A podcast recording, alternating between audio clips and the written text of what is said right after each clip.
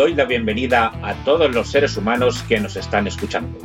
Mi nombre es Carlos Álvarez Rivas y esto es Estamos Online, un podcast sobre el reto de las personas ante las nuevas tecnologías.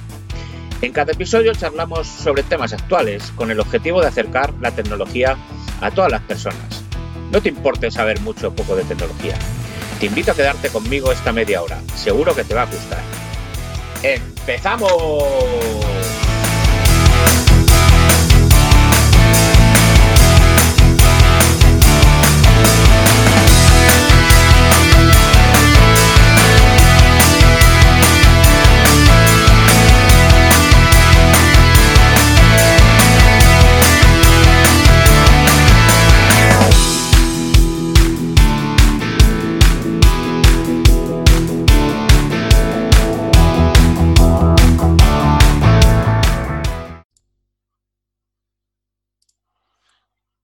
Hoy tenemos a, Pepe Cerezo. Para los que no le conozcáis, Pepe es experto en estrategia y transformación digital de negocios y organizaciones.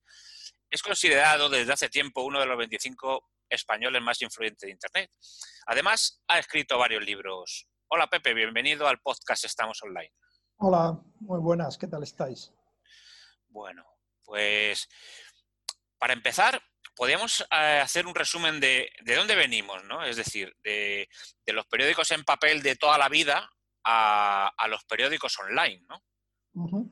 Sí, ese es uno de los cambios más importantes que se produjo con la llegada de Internet, el paso de lo físico a lo digital. Y como vimos desde el principio de los años 2000, el sector de los medios ha sido uno de los que más pronto se digitalizó y algo más importante, de los que más impacto tuvo en su modelo de negocio.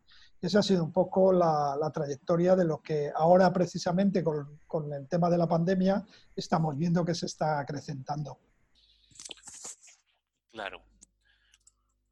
Y, bueno, ¿qué, es eso de lo que te oigo hablar de los medios líquidos? Pues en mi teoría, bueno, está robada, está robada de, todos los que hayan leído a Zygmunt Bauman, uno de los sociólogos, economistas, sociólogo, para mi entender, más importante del siglo XX, que murió hace poquito, hace un par de años, y que él estableció la llegada de la tecnología, pero no solo, él analiza la posmodernidad como las estructuras que se habían creado, sobre todo después de la Segunda Guerra Mundial, pues se vuelven mucho más líquido. ¿no? Él habla del amor líquido, de la sociedad líquida, y yo tomo esa idea para llevarla a, mi terreno, que es al mundo de los medios, precisamente por lo que me preguntabas al principio, cómo la llegada de lo digital transforma lo físico en, en digital, de cómo consumimos información y sobre todo en cómo afecta los modelos de negocio de los medios y cómo se vuelve todo muchísimo más difuso. ¿no? Y en ese mundo tan difuso y líquido, pues es más difícil de monetizar porque hay que crear unas nuevas reglas del juego. Es un poco lo que yo he intentado en ese primer libro, intentar eh, explicar ¿no? las nuevas reglas de este mundo líquido de los medios. Sí, porque lo que, lo que decías tú de, ese paso de los periódicos al formato online, ahora mismo eh, tienen que, mm, digamos, competir con no solamente con los, los medios tradicionales que, venían del papel, sino un montón de, medios digitales con, bueno, con menos recursos, por supuesto, que los grandes, los grandes periódicos, pero que sí están compitiendo con ellos, ¿no? Entonces eso porque precisamente en esa transformación líquida ya es muy difícil. Ya cuando decíamos que era un papel, eh, digo que era un periódico, sabíamos que era un periódico en papel el que se vendía, conocíamos las cabeceras, sabíamos lo que era una radio, sabíamos lo que era una tele, sabíamos lo que era una, revista, estaba muy estacion... Eh, era todo muy estructural. ¿no? Ahora te metes en la página web y puedes estar viendo un vídeo en un periódico, puedes estar oyendo un podcast de un medio que ha surgido o, unos amiguetes que se han reunido y están creando una cadena de radio. Es decir, ya lo que era, los que eran los garantes de que era información, que era eh, que era un medio, pues se ha diluido. Entonces ahora es todo mucho más, mucho más difuso. Las televisiones se parecen a las, las televisiones se parecen a una radio, las radios a la tele, los medios a los medios intentan parecerse a todos. Entonces es un poco lo que lo que ha cambiado, ¿no? que todo es mucho más, menos estructurado de lo que estaba hasta el momento. Y desde tu punto de vista, ¿cuáles, cuáles son las alternativas para evolucionar eh, que tienen estos medios de comunicación tradicionales? Creo que es importante porque la época en la que estamos, que estamos confinados, que, hay, que, llevamos un mes en los que se ha cambiado y va a cambiar casi todo. Entonces yo digo, muchas de las cosas que, que decían los libros se van a ver incrementadas y se van a ver aceleradas, sobre todo en lo que tiene que ver con, con, la digitalización. Y eso es algo fundamental, es un cambio de cómo los medios y las grandes organizaciones tienen que pasar de un modelo físico en lo que lo presencial, ya fuera para hacer eventos, ya sea para formación, ya fuera para eh, reunirse y trabajar, vamos a ver que con el post-COVID se va a cambiar esa estructura. O sea, lo que vamos a ver es una aceleración de las estructuras, creo, por lo menos en, el mundo de los, de los, medios y seguramente en otros negocios, hacia estructuras mucho más líquidas. Entonces, adaptaciones de cómo están consumiendo la información los usuarios, de qué nuevos modelos de negocios podemos hacer, porque la venta papel hemos visto que ha caído, Estamos viendo que la publicidad en un ecosistema como este es muy difícil, es se ha vuelto muy barata y muy, muy difícil de gestionar con todo el tema de la programática. Nuevos negocios que tenían los medios, como eran lo de los eventos o la formación, también hay que repensarla. Es decir, vamos a ver que la transformación digital que han sufrido los medios ahora tiene que profundizarse. Y estamos en un momento en el que hay que repensar muchas cosas y en el que además los medios van a salir muy dañados porque su negocio se ha salido muy debilitado. Eh, claro, eh, es decir que, eh, vamos, corrígeme si me equivoco, pero históricamente los, los medios lo que vivían fundamentalmente era de, la, de la, publicidad, ¿no? De, bueno, los medios, claro, cuando hablamos de los medios eh, nos estamos refiriendo a los periódicos. Sí, los periódicos. periódicos. tradicionales del papel lo tenían repartido. Una parte era de la, de la venta al número, o sea, la gente compraba el número y esa era una parte muy importante, y otra parte era de la publicidad. Siempre se hablaba de un 80-20 en la época mejor, pero ha ido devaluándose. Entonces, ¿qué ha pasado? Que los, la, la circulación de los periódicos físicos ha ido cayendo y por tanto la publicidad también. La digital ha ido aumentando en circulación, desde luego, es decir, se llega a más lectores que nunca y los datos que estamos manejando ahora con el tema del COVID, precisamente, son, hay, algunos medios que están multiplicando por dos o por tres sus audiencias que tenían al principio de año. Las audiencias se llegan más que nunca, pero la publicidad está siendo menos rentable porque el CPM ha bajado el coste por mil, ¿no? por lo que se tangibiliza, el, con lo se mide la, publicidad digital, pues está cayendo. Entonces estamos en un ecosistema muy complicado porque el ingreso principal que tenían los medios tradicionales está derrumbándose y el digital que está aumentando no lo hace para, para el gap que había. Para unas estructuras además pensadas para, para el mundo físico, que son pues, las grandes eh, rotativas, desplazar átomos, redacciones muy grandes en las que tenías que tener representación en, muchísimos países. Y eso ahora se tiene que adaptar a un ecosistema en el que tienes que tener vídeo, en el que tienes que tener audio, en el que tienes que tener infografistas, en el que tienes que tener expertos en data. Entonces, eso es un cambio muy profundo con un negocio en revisión. No es como otros sectores que se están en el e-commerce, pues hay e-commerce que se está, pero todavía el físico les está dando mucho dinero. Entonces, bueno, el cambio de los medios es, doblemente difícil por eso, porque tu modelo tradicional se está derrumbando y el nuevo no acaba de consolidarse para dar respuesta al anterior. Y tienes que tener las dos estructuras, porque todavía casi todos los medios tienen esas dos estructuras, la física y la digital, y eso lo hace muy complicado. Y, una pregunta, eh, un poco por el tema de modelo de negocio de los medios, o sea, eh, yo creo que la mayoría, por lo menos en España, no sé si en, en, otros países, lo que están optando es por una serie de, de, información que está en abierto, ¿vale? Y luego, pues si te suscribes, tienes muchísima más información, ¿no? Algo así, ¿no? Eso, sí, como precisamente el modelo publicitario digital no da lo suficiente para resolver ese gap de la caída del tradicional, tienes que ir a lo que estamos llamando, lo que se llama el reader revenue, ¿no? los ingresos directos por el lector. Y ahí se abren muchas opciones. Y la principal es, oye, vamos a volver a que la información de calidad tengas que pagarla. Entonces aparecen los modelos de suscripción, que es precisamente lo que hablo en el, en el segundo libro.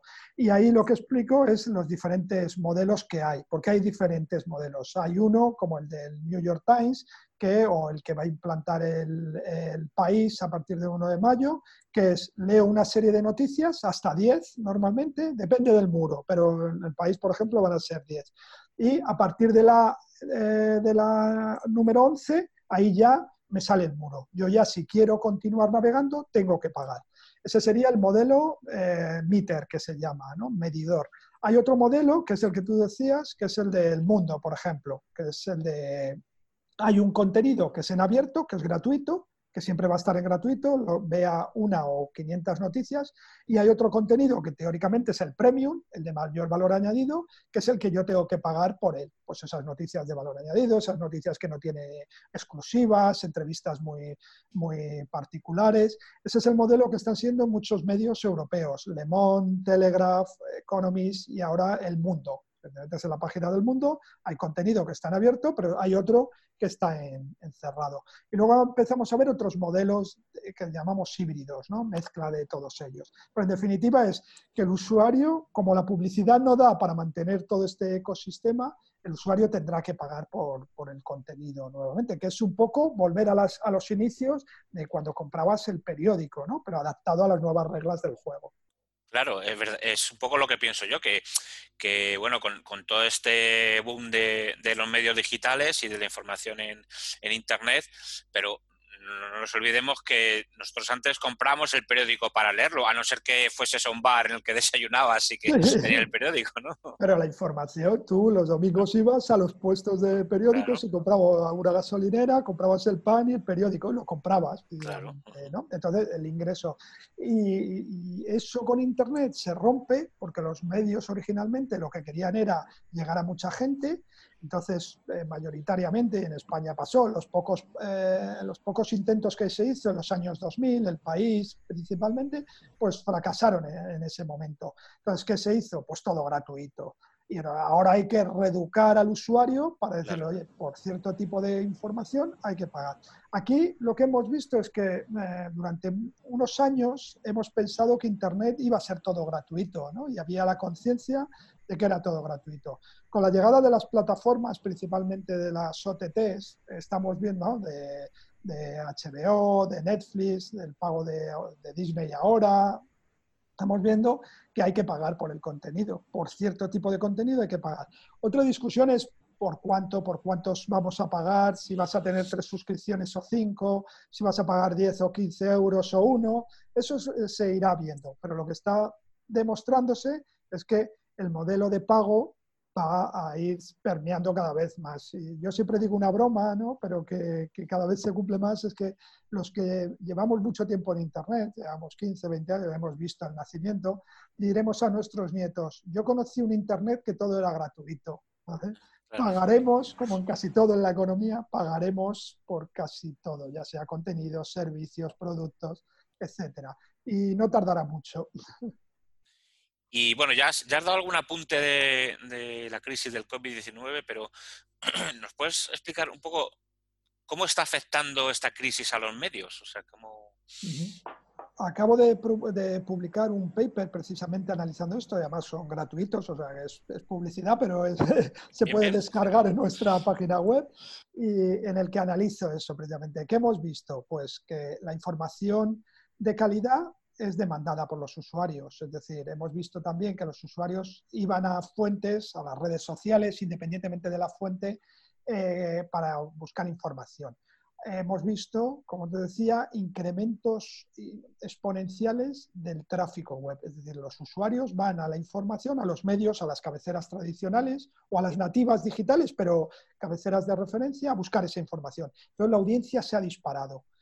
Lo que pasa es que la publicidad no ha ido acompasada por dos cosas. Una, porque se han caído muchísimas campañas publicitarias, o sea, muchísimos anunciantes que estaban anunciando productos, coches, viajes, pues con la pandemia pues han, eliminado esa publicidad. Entonces, esa publicidad ha caído. Y luego hay otra que es más técnica, pero que es interesante para que, para que los oyentes entiendan, es que la publicidad se digital se había tecnificado mucho la estaban haciendo máquinas, es lo que se llama la publicidad por, programática. hay como un, es, como sucede parecido a la bolsa, en la que se compran y venden valores, pues eso estaba, eh, se estaba sucediendo con los espacios publicitarios, ¿de acuerdo? Eh, de forma muy técnica eh, y muy compleja. Entonces, ¿qué ha pasado? Que ahí eh, no era un anunciante que decía quiero aparecer en el New York Times, sino que ponía, decir, quiero comprar espacios publicitarios con estas características. Y ahí las máquinas funcionaban. Y además decían, pero no quiero que se me asocie, porque eso lo pueden hacer las máquinas en Internet, los, eh, el código, decir, no quiero que mi publicidad aparezca en sitios que están hablando de COVID. Es lo que llaman listas negras ¿vale? en los ad chains en programática. Y eso que ha hecho que muchísimas campañas publicitarias no fueran tampoco a los medios, porque los medios estaban hablando del COVID. Entonces, la publicidad que era hasta ahora, y sobre todo en España, porque en los modelos de suscripción todavía están, están siendo muy incipientes, pues la publicidad digital se les ha caído se les ha caído eh, las primeras dos semanas, según un estudio de la Asociación de Medios eh, Impresos, de AMI, bajó un 80%. Es decir, su principal fuente de ingresos se paralizó. Ha ido remontando poco a poco.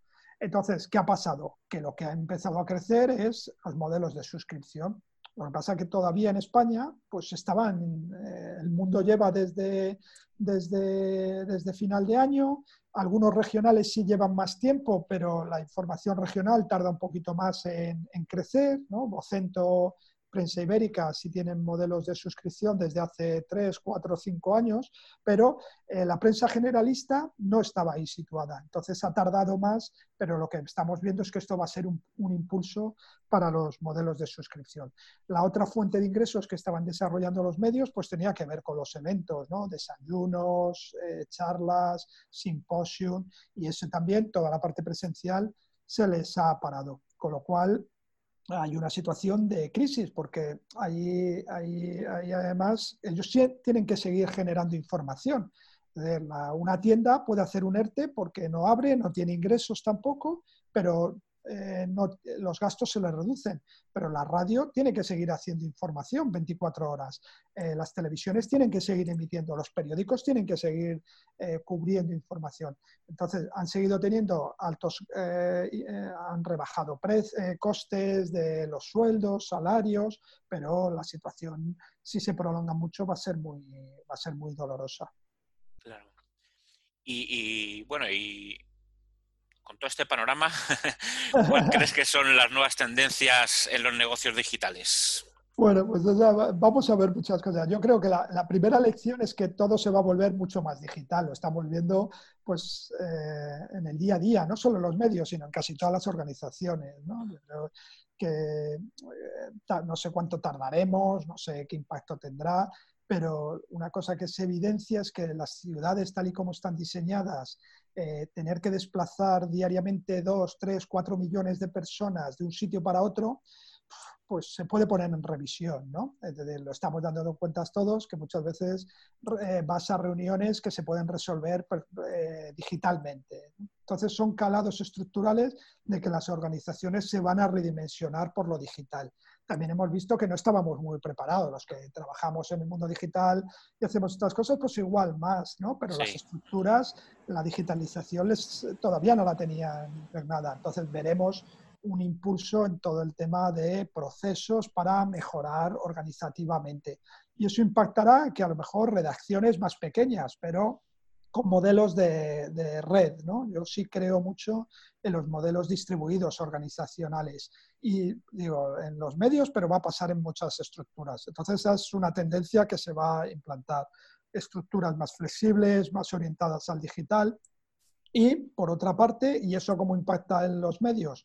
Pues otro tipo de información. Estamos viendo una información más visual, una información muy basada en vídeo, una información muy basada en gráficos, ¿no? Eh, las infografías, estamos viendo algunas de las piezas que mejor están funcionando son estos gráficos que, te, que, te, que interactúas con, con, la gráfica de la pandemia, que ves cómo, cómo se propaga, ¿no? La visita de, o sea, la noticia más vista del Washington Post en su historia ha sido precisamente unos gráficos que contaban cómo se distribuía la pandemia, cómo se iba explorando. Entonces, vamos a ir viendo ahí también eh, diferentes fórmulas de interpretación de la, de la información, ¿no? nuevas, nuevas narrativas también. Y en la última parte es nuevos modelos de negocio. Hay que repensar los modelos de negocio en, digital. ¿eh? Y ahí luego saldrán capas, eso sabes tú bien, de seguridad, de blockchains, de pagos. O sea, ahí se va a crear nuevas capas de, negocio que lo que creo que vamos a ver es un mundo en que lo físico se va a, repensar y en el que lo digital va a dar un salto impresionante.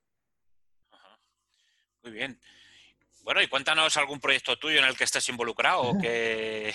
Pues me estoy repensando también, porque precisamente porque las necesidades van cambiando. Estoy pensando mucho precisamente en cómo va a cambiar la formación digital, porque nosotros hacemos mucha formación, la consultoría digital también, hombre, para mí bien porque yo soy consultor especializado en transformación digital, entonces lo que vamos a ver es si vamos a ver, como pienso, una transformación, un impulso más hacia esta parte digital del negocio, pues ahí hay que, hay que repensar mucho los procesos, hay que repensar cómo se estructura. Lo, hablamos al principio, antes, eh, fuera de la emisión, que hay miles de webinars ahora. Bueno, habrá que eso es una forma de de formación, de training, que habrá que monetizar de alguna forma también, ¿no? Entonces, habrá que, ver formas de pago, los micropagos, modelos de suscripción a plataformas que formen, ¿no? que ya había, pero de una forma mucho más, mucho más grande y mucho más distribuida.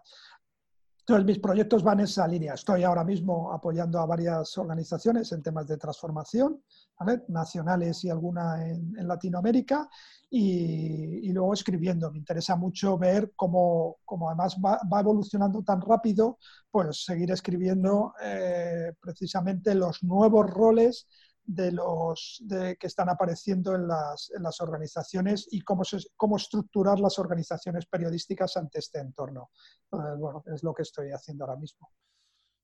Genial. Oye, dinos para eh, esos papers que tú haces, que yo sé que haces habitualmente porque los leo, eh, para que la gente se lo pueda descargar, ¿dónde, dónde se lo puede descargar? Nuestra página web en evocaimagen.com hay una sección que se llama análisis y ahí están todos nuestros dossiers ¿eh? que publicamos periódicamente. Precisamente pues, tenemos uno sobre programática, sobre modelos de suscripción y el último sobre la transformación de la televisión. Y el último que he publicado es precisamente, además se lee creo eh, muy rápido, son 12 páginas con gráficos y de forma, o sea que no hace falta ser técnico para, para entenderlo eh, sobre el impacto del COVID en, la prensa y damos alguna, intento dar algunas claves de lo que he hablado ahora, de cómo se están adaptando las estructuras a este nuevo, este nuevo entorno.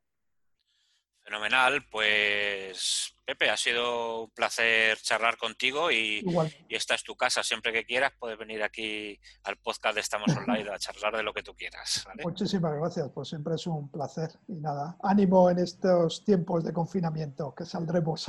Muy bien, un saludo. Venga, gracias. Bueno, pues esto ha sido todo por hoy.